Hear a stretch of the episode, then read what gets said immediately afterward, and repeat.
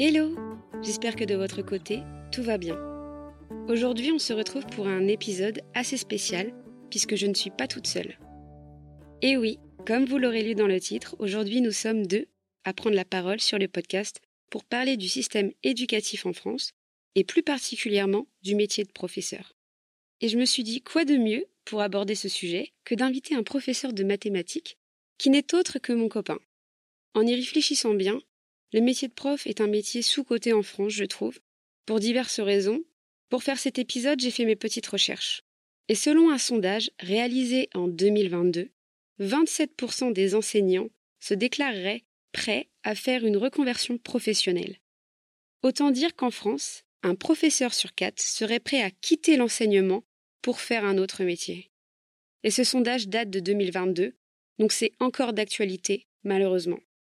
Dans cet épisode, on va aussi parler de tout l'aspect charge mentale, car on ne dirait pas comme ça, mais c'est un métier qui se veut difficile par moments.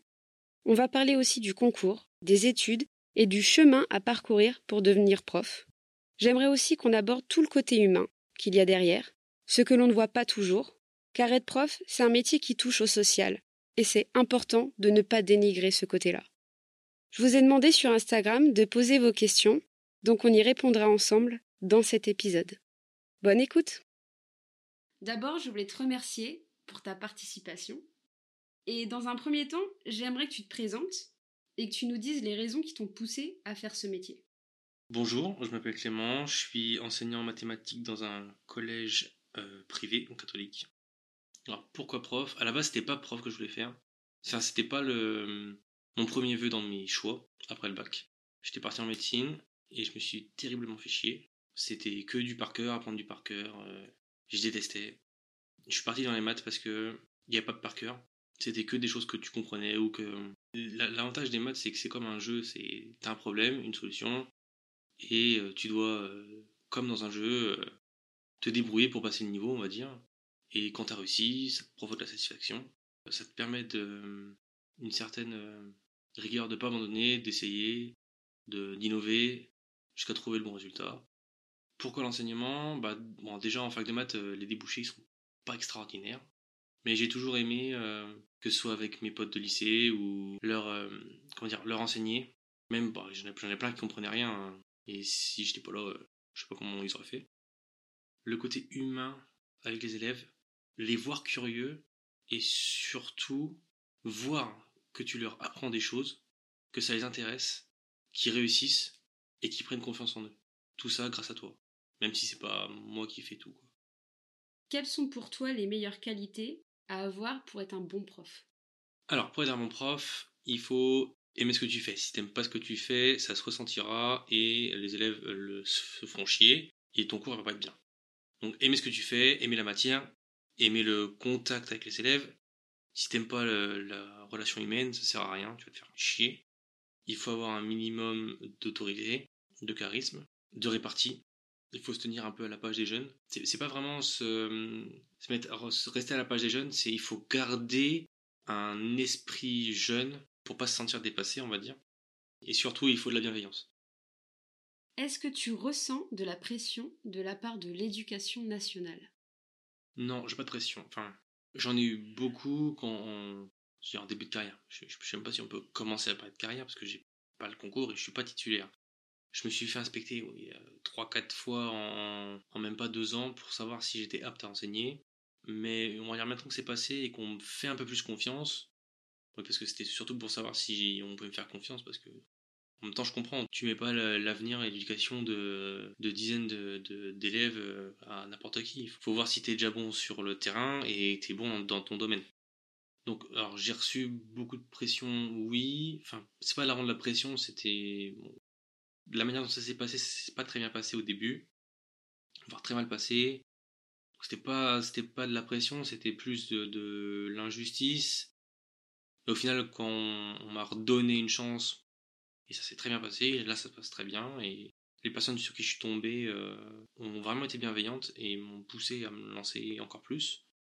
Est-ce que je ressens de la pression? Non. Je me dis que j'aurai un poste l'année prochaine, par exemple. Ils sont tellement en manque d'effectifs que, surtout en mathématiques, que je suis sûr d'avoir un, poste quelque part. Est-ce qu'au quotidien, je ressens de la pression de l'éducation nationale? Non. Si je ressens tirer de la pression au quotidien, ce serait plutôt venant des parents, des décisions. Mais sinon, non, j'ai pas de pression. Je suis très libre dans ce que je fais. Je me plais dans ce que je fais. L'établissement dans lequel je travaille me, fait confiance et me laisse un peu carte blanche dans ma manière d'enseigner. Donc tu es satisfait, oui, oui, je suis content. J'ai pas de pression.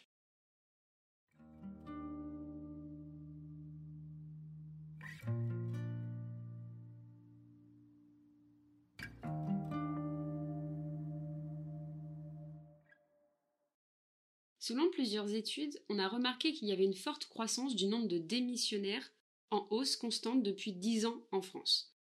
Je vais vous citer un passage tiré du rapport d'information de comparaison européenne des conditions de travail et de rémunération des enseignants publié par le Sénat.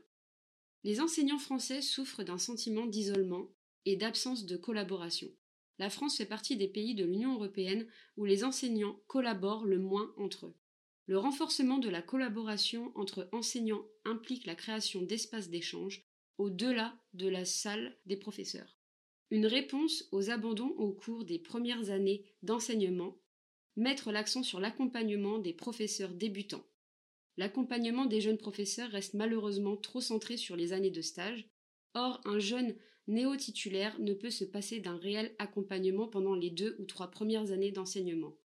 Est-ce que de ton point de vue, les enseignants souffrent d'isolement? Est-ce que c'est quelque chose que tu as déjà ressenti toi? Je pense pas forcément que ce soit de l'isolement. Bah, dans mon cas, c'est très différent parce que j'ai pas commencé à travailler dans l'éducation par être professeur, j'ai commencé par être surveillant. Et l'avantage que j'ai, c'est que bon, je peux pas trop savoir comment ça se passe dans le public, mais euh, dans le privé, je sais qu'on est très très très soudés, que ce soit entre, bah, entre profs, on est assez soudés quand même, mais on est surtout très soudés en termes de connexion euh, corps enseignant et corps éducatif, c'est-à-dire euh, les CPE, les pions, enfin surveillants. C'est une des raisons principales pour laquelle je suis dans le privé actuellement. On est beaucoup plus soudés que dans le, public. Ensuite, est-ce qu'il y a de l'isolement? Alors, je, peut y en avoir dans le, public. En fait, le problème des néo-titulaires, des, nouveaux, on va dire, c'est que ceux qui l'ont en général par le concours, donc ils sont pas contractuels, ceux qui l'ont pour le concours, ils ont un poste fixe et, attendez, on va pas se mentir, dans 99% du temps, c'est euh, direction Créteil-Paris, dans des établissements qui sont très difficiles. Construire une carrière à partir de ça, c'est très très très très très compliqué. Surtout que euh, on les lance dans le grand bain. Enfin, ils ont directement 18 heures euh, devant les élèves.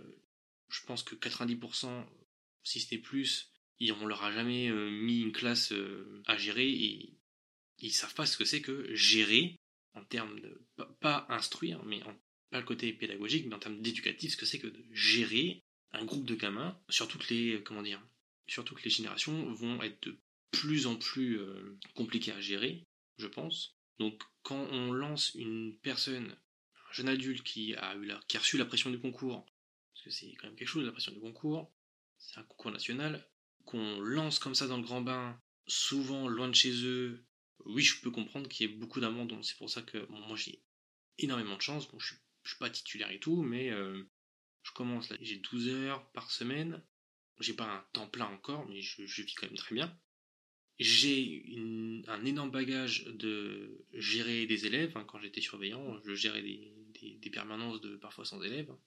Et ça, ceux qui l'ont pas, euh, pour se retrouver devant que ce soit des sixièmes, des troisièmes, encore ou des lycéens, euh, gérer euh, une vingtaine à une trentaine de gamins, enfin des groupes de 20 à 30 gamins, quand t'as pas l'habitude et que tu dois en plus préparer tes cours, parce que c'est la première fois que tu fais des cours, t'as une énorme charge, oui, je comprends l'abandon. Est-ce que c'est la faute des enseignants qui euh, qui s'aident pas entre eux? Je suis pas forcément sûr. Franchement, ça va surtout dépendre de, d'où tu tombes. Hein. Tu peux tomber dans un établissement où ça se passe très bien, où euh, ton tuteur, euh, ta première année, quand t'es stagiaire, t'as un tuteur. Enfin, t'as quelqu'un qui, qui est là pour voir comment ça se passe tes premières, ta première année. Si ton tuteur est bon, ça peut très bien se passer. Ou si tes, tes collègues ils sont, ils sont là pour toi, ça peut très bien se passer. Ma première expérience en tant que prof, même si j'avais ce bagage de, euh, de surveillant pour tenir la classe, mon tuteur il a été là pour moi, euh, il était très sympa et mes collègues, euh, mes collègues ont été très très très sympathiques aussi. mais ça, pareil, je peux pas, peux pas juger parce que je peux pas savoir si dans le public ça se passera bien comme ça ou pas. Et même, je sais pas si dans le privé, dans tous les établissements, ça se passera comme ça. Bon, pour l'instant, j'ai fait quand même trois établissements privés et c'est un, un peu le même ressenti à chaque fois. Bah, déjà, merci pour la réponse. J'avais noté plein d'autres questions au cas où, mais tu as tout répondu, donc parfait.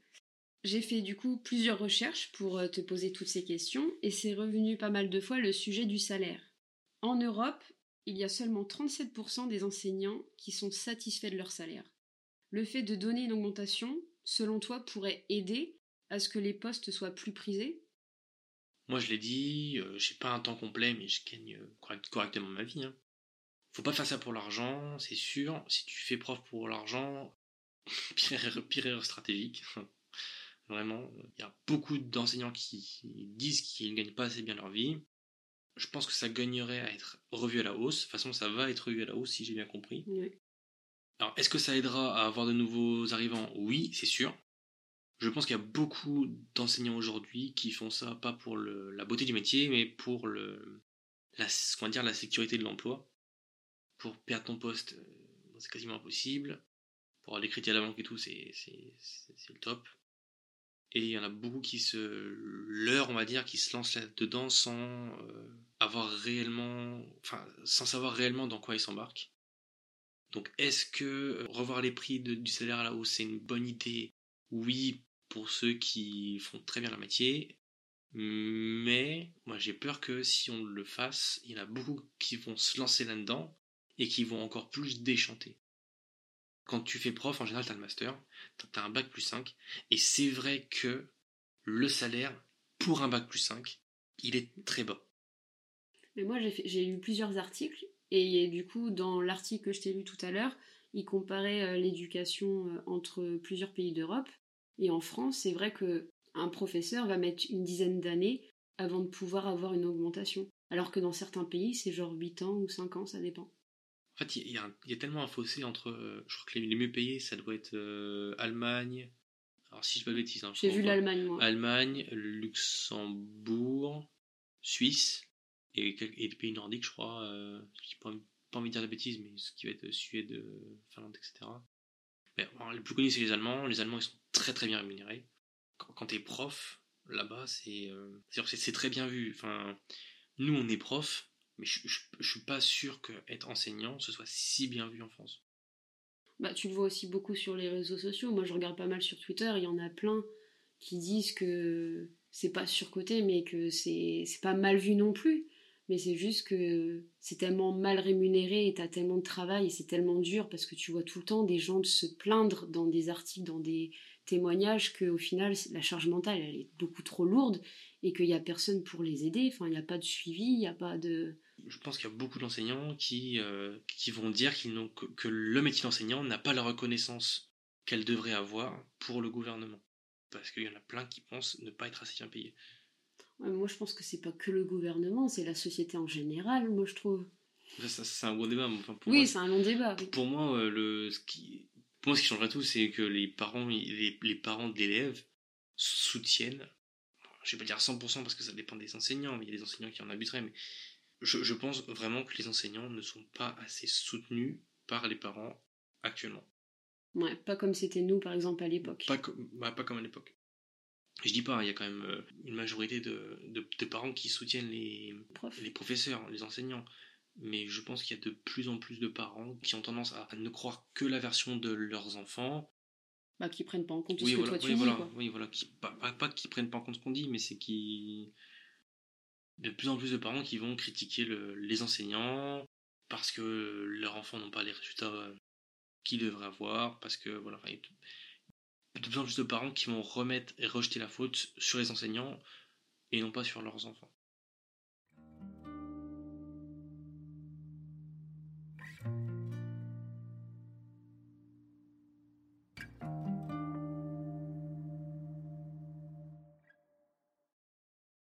Sur 1040 places lors du concours du CAPES de maths, seulement 816 candidats ont été admissibles en 2022, alors qu'en 2021, ils étaient 1700 candidats à être admissibles.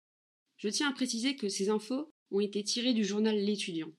Entre 2017 et 2021, en moyenne annuelle, il aura manqué un peu plus d'un millier de postes, entraînant le recrutement de professeurs non titulaires, précise la Cour des comptes dans un rapport publié en février 2023.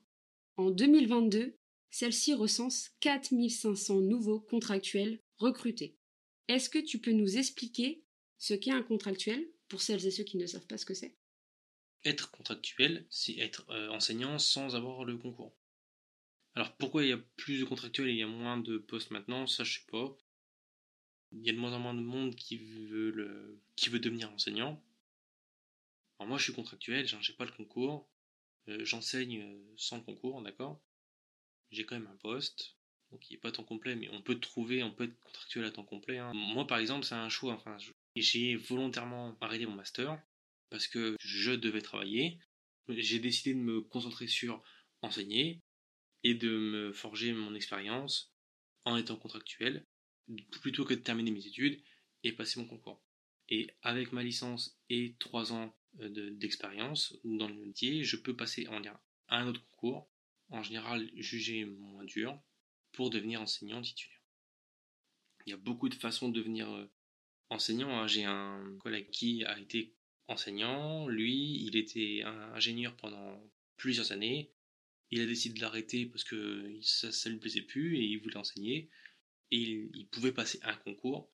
Il n'a pas suivi euh, le cursus euh, d'origine, quoi. au final, euh, ça change rien. Maintenant, il est prof. Oui, maintenant, il est prof. Et qu'est-ce que tu aimes le plus dans l'enseignement? Je pense que la partie que je préfère dans mon, dans mon métier, c'est premièrement quand tu as des élèves en difficulté et tu te démènes pour eux et tu vois que ça porte ses fruits et que eux ils prennent confiance en eux, c'est en termes de, de fierté, de, en, termes d'estime de soi, ça c'est ça c'est incroyable. Quand tu vois que tu amènes une chose différemment, un chapitre différemment, quand tu veux les amener dans un dans une direction, dans une façon de penser, et qu'ils accrochent, que ça éveille leur curiosité, et que c'est eux qui se mettent à poser plein de questions parce qu'ils sont intéressés. Là, tu vois que tu as, bien fait ton travail et que tu. Bah, c'est ça. Je pense qu'un prof, au-delà de, de. Ah, ton élève, il a sûrement il a bien compris. Et je pense que c'est ça le plus dur dans le métier de prof, c'est d'éveiller leur curiosité et que ce soit eux qui soient amenés à poser toutes les questions pour construire ton cours. Je, pense que si tu arrives à faire ça, c'est incroyable.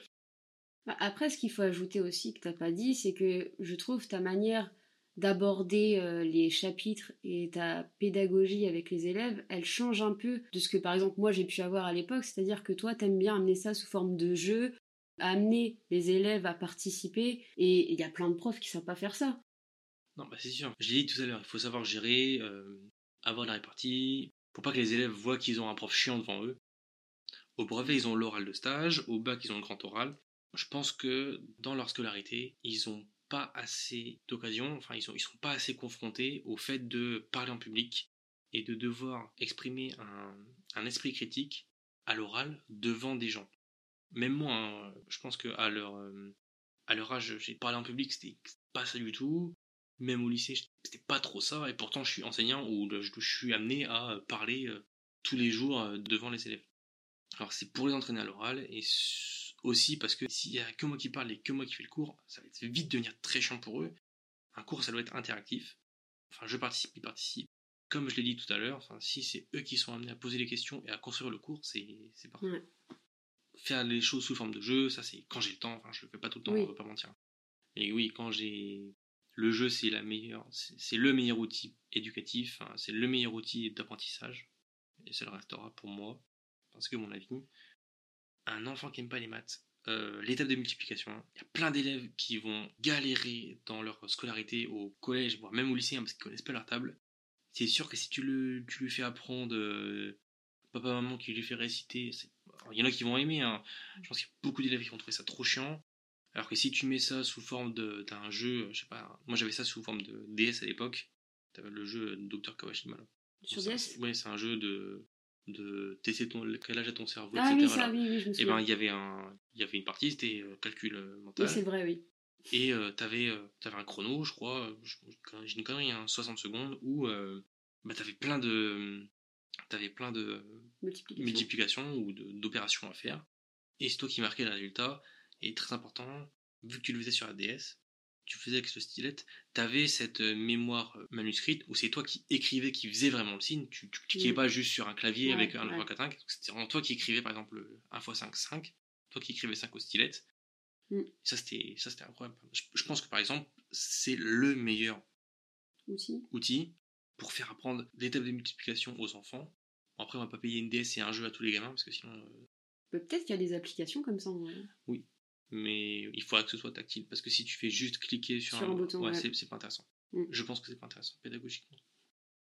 Qu'est-ce qui pourrait être appliqué comme changement pour que le travail des profs soit moins pénible au quotidien? Au bout d'un moment, euh, je pense que c'est plus. enfin, Les enseignants, ils ont- on n'est pas des assistantes sociales, on n'est pas des. On n'est pas des nounous, on n'est pas des éducateurs, d'accord, à la base. Mais malheureusement, j'ai l'impression qu'on est de plus en plus amené à le faire. Je pense vraiment que c'est aux parents de savoir faire la part des choses. Non, mais je suis d'accord avec toi. Je pense que en tant que prof, bah, vous, vous pouvez pas faire grand chose parce que c'est pas vous qui faites les lois, c'est pas vous qui décidez des classes qui ferment ou non, c'est pas vous qui décidez de l'effectif, c'est pas vous qui décidez de l'heure euh, du temps de travail. Enfin, après, vous avez forcément une charge supplémentaire. En fait, c'est ça le truc, c'est que les gens sur, euh, sur les réseaux, des fois, ils parlent, ils racontent un peu ce qu'ils pensent, ce qui est normal. Mais il y en a beaucoup qui se plaignent parce que bah, vous avez les vacances scolaires, bah, des fois, bah, vous en avez marre et vous vous plaignez, c'est normal, tu vois, c'est humain. Se plaindre d'avoir du taf à faire pendant les vacances, de prévoir des choses parce que. Et c'est quand même une charge. Enfin, je veux dire, euh, je pense qu'il y a beaucoup de gens qui travaillent pendant les vacances d'été, faut pas croire. Et c'est sûr que des fois, ça peut être pénible de voir des gens se plaindre alors qu'ils ont plus de vacances, mais au final, t'es prof principal, t'as plein de dossiers. Ah tiens, en vrai, par contre, ça n'a rien à voir. Tu m'as fait penser, il y a un truc quand, vrai, quand t'es enseignant, et je trouve ça insupportable, c'est quand je vois sur les réseaux euh, les vidéos de bah, les les profs et tout. euh, moi, je- quand je vois des, des vidéos, il y, y y en avait une avec une élève là qui était venue en décolleté, je sais pas quoi, machin, et qui, était, qui avait filmé la réaction de sa prof. On se rend pas compte comment on peut ruiner une vie avec une, une vidéo sur les réseaux. Pourtant, on fait des choses sur le harcèlement. Il y a des élèves qui sont tellement mal intentionnés quand je vois des vidéos sur les réseaux d'élèves qui filment leurs profs à leur insu pour les ridiculiser, ça m'est hors de moi. Bon, je crois qu'on a fait le tour. Bah, En tout cas, je voulais te remercier encore une fois d'avoir participé. Parce que je trouvais ça important de parler bah, de l'éducation et puis du métier d'être prof, comment on pouvait devenir prof, parce qu'il y a plein de façons au final, et je pense que tout le monde ne le sait pas. Et ce que j'aimerais dire aussi, c'est que bah, j'aurais aimé, tu vois, euh, avoir un prof comme toi à l'époque, parce que certes, les maths c'est important et il faut choisir les maths, ce que je n'ai pas fait parce que j'ai fait bac L au final. Mais euh, j'aurais aimé avoir un prof comme toi parce que t'as vraiment ce truc-là où on sent vraiment que t'as investi. Tu vois, tu motives. Et au final, moi qui n'aimais pas du tout les maths, et ben maintenant, quand j'en fais, je trouve ça fun. En fait, c'est pas que j'aimais pas ou j'aimais bien les maths, c'est juste que j'y arrivais pas. Et au début, oui, tu vois, je trouvais ça fun d'avoir un exercice et de réussir à trouver le résultat, sauf qu'au bout d'un moment, j'y arrivais plus. Je trouvais pas et ça me faisait chier. J'avais des profs qui voulaient pas tant aider que ça, tu sais, qui s'en foutaient un peu. Et du coup, bah, au final, j'ai lâché l'affaire et j'ai pas pris maths, euh, pas fait S, quoi. Et j'aurais aimé, tu vois, avoir un prof comme toi qui, qui est juste, qui est motivé, quoi. Après, il n'y a pas que moi, il y en a plein. Oui, il y en a plein, mais il y en a beaucoup qui sont pas autant investis et qui s'en foutent un peu si les élèves participent pas, tu vois. Et ça, je trouve ça un peu dommage. Surtout pour une matière qui est si importante, quoi. Merci de m'avoir invité.